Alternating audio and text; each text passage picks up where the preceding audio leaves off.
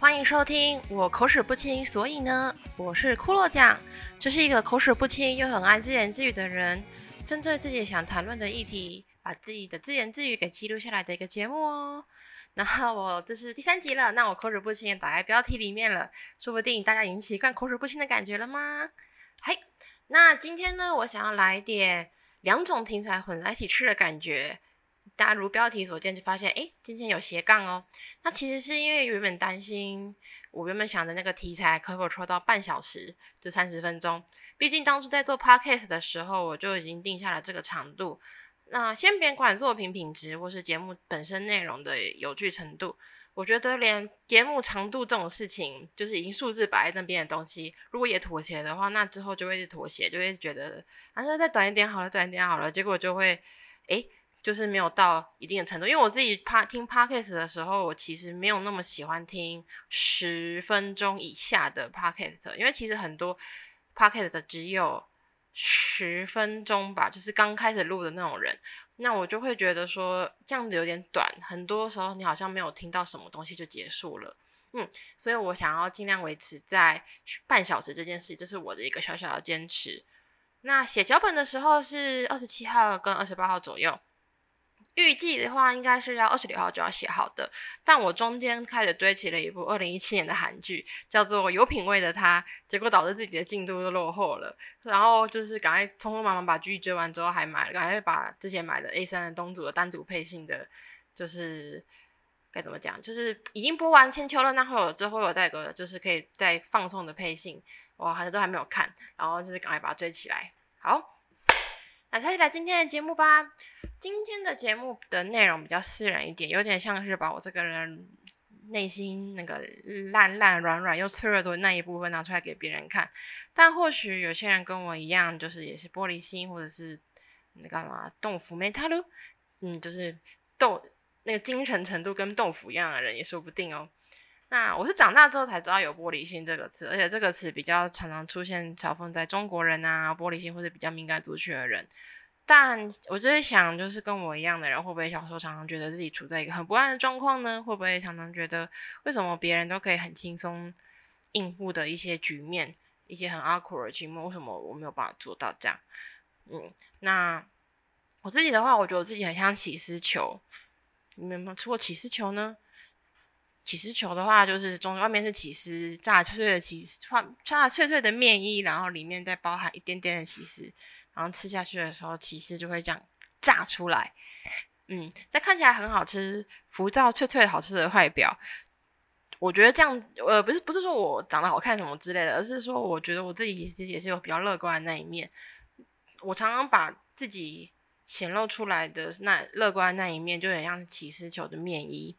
但我事实上，我内心其实就像流动的骑士一样，一个不小心就会烫伤我自己或烫伤别人，然后优柔寡断或是磨磨蹭蹭的时候，有点像牵丝的瞬间。那什么时候开始意识到自己是难搞的人呢？就是选学生时代，而且是从青春期的时候开始，再加上我本身自己很爱哭，我真的太爱哭了，就常会把自己陷入一个很。该怎么说窘迫的情况吗？嗯，也不是自己要选择要成为一个玻璃心的人，而是生来自己的精神力就像豆腐一样不堪一击。我有愚公移私的部分，都是在工作上，我很容易被小小的事情给压垮，还有加上人际上压力，也是到我现在觉得很辛苦的事情。我自己玻璃心最严重的时候，就是如果有人看我没有笑，我就会紧张。什么意思呢？就比如说今天 A 跟 B 在讲话，然后 A 跟 B 都是职场上的同事，然后 A 跟 B 在讲话的时候，可能两个笑笑讲完呐，然后 A 他们讲完之后，A 一看到我这边就瞬间没有笑容这件事情，我就会觉得呃很不舒服，然后还要打电找打招呼被无视的瞬间，你会觉得很不舒服，超级不舒服的。我觉得应该比一般人被无视的感觉还要不舒服好几倍吧。那事实上，我也是一个很不擅长被拒绝的人。就是如果被拒，我就要拒绝的当下的东西，甚至会是哭出来。我小时候其实常常成这样。那各位一直想一下，一个被拒绝就会哭出来的人，是不是其实会给人一个很强烈的情绪勒索？我的情绪勒索的感觉呢？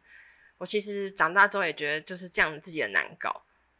我也没办法代表所有玻璃心的人，而且我只能代表我自己。事实上，我有时候在一些情况下，如果看到对方是跟我玻璃心的人，我也只会觉得啊，应该也很辛苦。但有时候我就会觉得。好像没有办法，因为世界这个世界不是围绕着自己转的，那我也只能代表我自己跟大家分享两件事，算是我的生存指南。玻璃心的我呢，一生都在跟情绪啊，还有人际关系这两件事情做共处。我当然，我大家觉得很难过的时候，就是一个难过普通情绪。但我发现长大之后，尤其是自己当自己越来越不会处理这件事情的时候，悲伤、难过这些负面情绪，一旦侵蚀到自己的大脑的深处，就会造成生理上的不适。哎，哭也是很消耗体力跟水分的哦，大家。有知道注意到这一点吗？我每次都觉得，如果哭到头痛程度就可以消耗我的卡路里就好，就是哭到就是头已经开始很痛，开始吃止痛药那种程度的话，我就很希望可以顺便消耗我的卡路里。如果这样也可以燃烧我的卡路里的话，我就不会胖到八十公斤了。唉，然后我在开始看医生跟吃药之前，也有曾经就是走一走，就是情绪一来，然后就没有办法呼吸，就觉得怎么办？我没有办法呼吸，我会不会就在死在这边？我最。最焦虑的一次也有，就是我那个时候是步出了捷运站外面，然后我看着人群，我就好想要大叫，我那当下就真的很想立刻大叫。可是当下我就知道，我如果大叫，我就会被我就会没有办法去上班，而且我会被就是可能说不定就是影响到就是吓到就是捷运的人，所以我哎又扯远了。好了，终于要来公布我的生存指南了。前面就是啰里吧嗦讲了一堆，跟朋友讲到我要做这一集内容的时候，就会被问到说，诶，所以什么是？玻璃心的生存指南啊，那浮现在我脑海里面立刻两件事情，我觉得就是我的生存指南。因为生存指南，我觉得这种事情一定是当别人家问你的时候，你要立刻想到，而不是你还要再另外的想一些到底什么是生存指南啊什么的。我觉得这是我立刻反射性就跟你说，哦，我是我心中有两件事情是我在努力在学习的课题。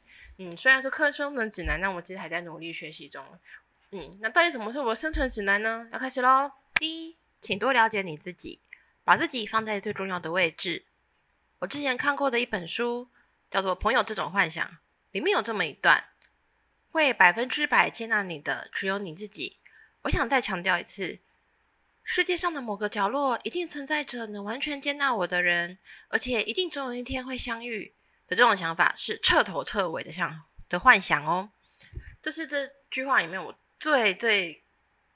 印象深刻，一直放在我心中的一句话。我后来就体悟到，在这个世界上，会唯一也有义务对自己好的人，都只有你自己而已。以前在打工的时候，遇到了一个也是蛮善良的年轻弟弟。当时他也跟我说，他很常配合周遭的人，导致自己很累。我们那时候就聊了很多，然后最后得出的结论就是：可是这个世界上可以为你自己情绪负责，终究是你自己，可以为你自己的幸福。做负责还有规划，也都是只有你自己而已。这个世界上唯一需要对你自己好的人，就是你自己而已。嗯，因为我曾经也会有为什么谁谁谁不理解我，明明我们认识这么久的情绪涌上来，然后再把自己营造成像悲剧女主角的的想法，在深夜的床上就默默流眼泪啊，这然后就是也没有办法做其他事情，直到时间把我的这份就是难过给冲淡。然后我花了很多时间跟很多年，就学会了才是，然后并跟这本书那句话相遇，我就觉得啊，如果能早点看到这一篇就好了。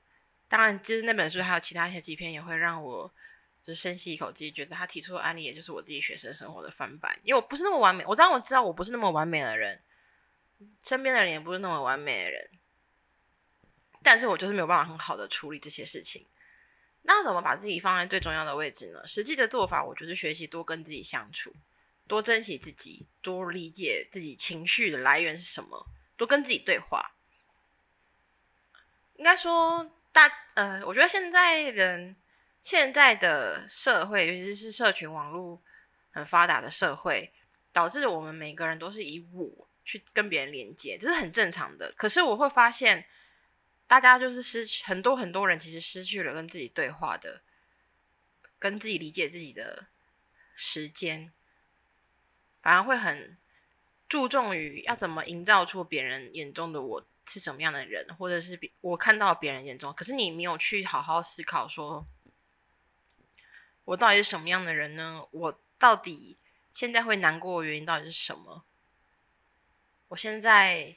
觉得不安，我现在觉得开心呢？为什么呢？因为我觉得很重要，因为我以前难过的时候，有时候是没来由的情绪，就是可能我就只是坐在公车上，然后这样子下班，然后很累，然后这样看着，然后默默眼泪就流下来了。你问我为什么会想哭呢？我当时也真的无法回答不出来，我就觉得应该眼泪流流就好了。然后结果这样沉淀下来，就看去看医生，去看医生的情况。嗯，但是我觉得就是一个，我就是一个在负面循环，有点像感冒吧。就是如果你今天觉得你喉咙不舒服，你应该就去吃药或者去看医生。可是有些人就会觉得，那我等免疫力自己把它解决就好了。可是却没有去想过，你为什么会这么常有感冒的情绪呢？或者你这个。你为什么会感冒呢？会不会是你冷气开太强，或者你睡觉开睡觉踢被子？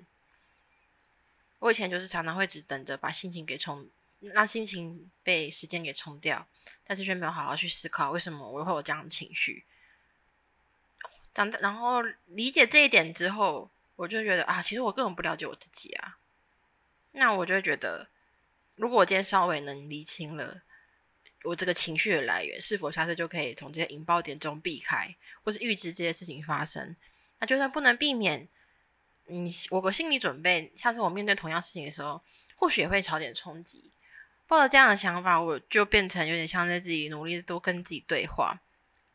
比方说，我如果今天我觉得我心情不好，我就会想为什么我心情不好？再小再小的事情都有可能造成心情不好的原因，再小的情绪都不可以去。忽视它，我就会想啊，我心情不好，原来是因为我觉得我自己，我觉得我以为我在放松，但其实我在偷懒，然后我无意间就是会觉得说我其实这样子有点就是不是很好，我觉得我在谴责我自己，所以我才会有这么的就是不舒服的举动。那我要怎么解决我这样的想法？就是工作上班认真一点啊，对啊，就是比较对自己严格一点。稍微对自己放松的时候，结果就导致之后会觉得说啊，我这样好偷懒，我是个很不好的人，然后就对自己严格一点，嗯，就是这会得结结论。嗯，因为就正是因为我们的我的我啦，不是我们，我我的精神能力就跟豆腐一样脆弱，所以我就要需要去避免，就算不能让豆腐避免就是破掉这件事情，但至少可以有点圆形，或是少。碰撞到点有个缓冲也好，嗯，这是我第现在还在学习的事情。那第二点的生成就是体认到自己这个人在这份关心或是在别人心中没有那么重要。啊嘞，是不是跟第一点刚好相反呢？但其实，嗯，玻璃心的我啊，就如前面所言，我很常会陷入自己的小剧场，我会觉得自己是全世界最可怜的人，然后一种自怨自艾之中。那你觉得当个悲剧女主角的心情大概什么样感觉呢？其实很爽，是真的很爽，但是那个爽的背后是很不舒服、很不好、很不健康的情绪。然后你常常会像深夜吃了汉堡王套餐一样，吃完的瞬间你会感觉到强烈的罪恶感，然后身体也会因为就是这些垃圾食物，然后造成就是负担。然后你隔天起来就会水肿啊，然后就会胃食道逆流啊，你就会觉得很后悔。我自己就是这样讲，所以我就会觉得啊，我没有把这件事，我没有。有时候不一定要把关系给处理好，但你至少要想到你面对这份关系的一些你的想法跟你的态度，还有你的行为，你有没有想要去做出一个努力，而不是放任自己。当然，放任自己沉浸在那份情绪里，或许对某些人讲是种情绪急救，可是对我来说，它有点像是，有就是它应该原本是急救，可是它变成有点像放纵我自己。我应该我应该要在急救跟放纵我自己之中选择急救，不是放纵我自己。嗯，那自身的情绪不是这么重要的这件事情，就是等到我们情绪已经 OK 了，已经没有什么关系的时候，就像刚刚前面讲，你我要你们要找出你情绪不高兴的原因，你就好稍微抽离一下，然后你试着站在他人的角度去看。你也可以帮助自己，就是在思考事情上面，就是找到一些你不会遇到的盲点，然后或者是让你的思绪不会卡在一个以自己主观的死胡同。比方说，比方说，如果你今天看到 IG 上面，你们一个群组有四个人，然后你们你发现除了你以外的人，三个人自己私下去约了吃饭。然后那个餐厅不是你们那么喜欢，可是其实不是你喜欢的，而且你有说过你不喜欢吃那家餐厅，可是他们去吃了。如果是以前的我，就会觉得说，为什么你们不问我？就算我不喜欢那家餐厅，可是我现在就会想到，我当然跟第一时间会错会跟有点不高兴，可是我就会后来就是等不高兴过后，我就会想我不高兴的源头是什么？那他们为什么不约我？是讨厌我吗？可是我最近没有怎么样。那如果我没有怎么样，我会不会是跟他们说过我不喜欢这家餐厅？那我有说嘛？那如果今天是你，你会不会觉得就是说还要去问一个人，就是他明明不喜欢的事情，会不会导致那个人就会觉得说我明明讲过，有什么还要问我？他会不会造成别人的困扰？那对方就会觉得那干脆不要邀你好了。嗯，我这样想一想，就会觉得说啊，好像也是啦。毕竟人家也那个，人家也是想快快乐乐吃个饭啊，你干嘛那样子？但其实这个做法，我自己的做法其实还蛮自虐的。我其实也有时候也会就是帮自己设下，我本来就不这么重要的人，尤其在这份关系里面，或在别人心中，就像是有点像避免把一下子把对方放到我心中很重要的位置一样。我也先预设我在对方心中不是那么重要的位置。以免造成就是彼此的资讯不平等，或者我自己的心情不平等嘛，那种感觉，嗯，我就会这样做这些预想，然后让自己实际上遇到一些事情或冲突的时候，可以减少一些冲击。但这个也是我在自己的学习啦。以上就是我的玻璃心生存指南，但不一定对每个人都有适用啊。而且我这也在学，那稍微能认同我的一些想法的人，也可以试用看看。毕竟我自己的。精神也没有健全到可以打包袱告诉别人说这绝对有用的那种感觉。嗯，好，那以上就是就是前半段的节目内容。前半段的节目内容就是稍微的讲一下一些玻璃心的自处，然后我的自处守则啦。那下一部分就是来稍微要念一下我自己的小说。这本小说我自我已发布了，那我在偷偷说发布的，然后我没有我没有就是让我是设定不让追随者跟朋友看到那一种。因为就是有一点想要试着，该怎么样，也不跳脱舒适圈，就是有点想要给不同的人看一下，然后看一下不同的想法。那我自己还蛮喜欢，就想要念出来。那我先准备一下哈。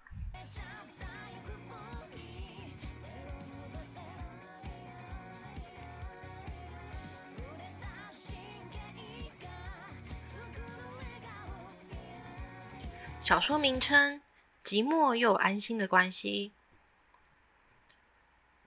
我是一个业余的创作者，真要定位自己就是画跟写同人二创的人。我是出社会之后才开始踏入同人跟二创的世界，在没有工作的时候，用少少的休息时间画自己喜欢的东西，写自己喜欢的 CP 的文。虽然有时候会觉得很累，但我还是很甘之如饴。真要说的话，我算是一个幸运的人吧。只要待的圈子都算是热门的题材，身边也有一起创作的朋友，都是创作热门题材的缘故，也让我的追踪者跟按赞我的人都有稳定成长。现在的我，当看着自己粉丝栏的数字上升时，已经不会有太大的波澜了。然而，里面有一个人的头像，有时候看到的时候，还是会想到跟他的认识，还有中间交流的过程。它叫做柠檬，头像则是一直都是柠檬的照片或是图案。在我刚使用扑浪不久，发表第一篇创作时，柠檬就透过标签找到了我的作品。他算是我的第一位读者也说不定，因为在那之前，我的作品主要都是朋友在看的。不管我跳到什么圈子，不管是文章，还是漫画，或是插图。也不管是二创或是偶尔随便创作的原创，柠檬小姐都会阅读我的作品，并在下面留下感想。有的时候是画的真好，配色的地方很符合现在的夏天呢的短评；有的时候则是长百长达几百字的热情感想。当我开放心得表单后，他就改成在表单里面丢长长的心得，不只是赞美而已，有时候也会有。这边的错字有点太多了，跟正边的处理让人无法理解之类的指教。这段时间我也会出本，场次结束后，我的心得表单内一定会有柠檬的评语。但是这几年之间，我从来没有见过柠檬一面，即使到现在，我也不知道柠檬的长相。我只从心得内容得知她是女孩子这一点而已。出本的时候也不知道他是透过通话还是来现场。对于这样支持自己的人，都会产生兴趣吧？点开他的河道却是私人账号。跟比较好的朋友谈起这件事时，朋友说他很喜欢你的作品的话，要不要直接去加好友呢？这样推了我一把，所以我也在那一天向柠檬发出了好友邀请。但是我的好友申请却被拒绝了，而且还不止一次。说到这里，其实我也有害臊跟不好意思起来，所以我之后发了四铺，先是向擅自发好友邀请给他一次道歉，然后询问可否加他的扑浪好友。那个时候就得到了这样的回应：抱歉，我很喜欢零零嗓的作品。但是我不能保证我喜欢零零赏，或是不能保证未来不会讨厌你。太过靠近作者的话，就无法客单的客观的去看待零零赏的作品，也没有办法想到什么就说什么。事实上，虽然我有追踪您，但是我也不常看您的日常铺的。啊，不是零零赏的问题，是我自己的问题。就是因为喜欢你的作品，你的文笔跟画都非常喜欢。所以想珍惜这份距离感，也谢谢你对我感兴趣，我之后也会支持您的。柠檬就跟平常一样，像是说读后心得般，直率地说出了他的心情。说实在，那一瞬间脑袋是一片空白，但是比起害臊或是被社交拒绝的难过，更是感到一股奇妙的安心感，还有一点点的寂寞。即便这件事过了一段时间了，偶尔看到柠檬的头像，就会想起这件事。我跟他就远远只是创作者跟读者的关系。那如果我要继续跟他产生连接的话，就只能努力创作了。抱着这样的想法，我又开始拿起了触控笔。大概是这样。那这篇文章是我的虚构。但是里面也有稍微掺杂了一些自己在同人这件圈上面看到的一些事，还有自己的心情。那最主要也是因为看到推特最近有一个同人女的心情的系列，然后我就是默默的在想，自己身为读者、身为作者，还有自己当作者跟读者的时候，有没有有些距离感，是自己可以再去做琢磨的这样。那我就写出这篇文章。那这篇文章之后也会放在我的，嗯，它是用偷偷创意创意发表啦。那我之后会把它就是 podcast 的资讯栏也会放上去。如果有兴趣看文字版的人，可以在那边看。那么就今天结束今天的节目喽。今天的节目比较收音的地方比较特别一点，但希望就是这个改变有达到是好的结果。我也会在后置的时候。稍微再想一下，可不可以让就是后置变得更好？那就感谢先感谢收听，我口齿不清，我呃，感谢大家收听今天的节目，我是骷髅奖，拜拜。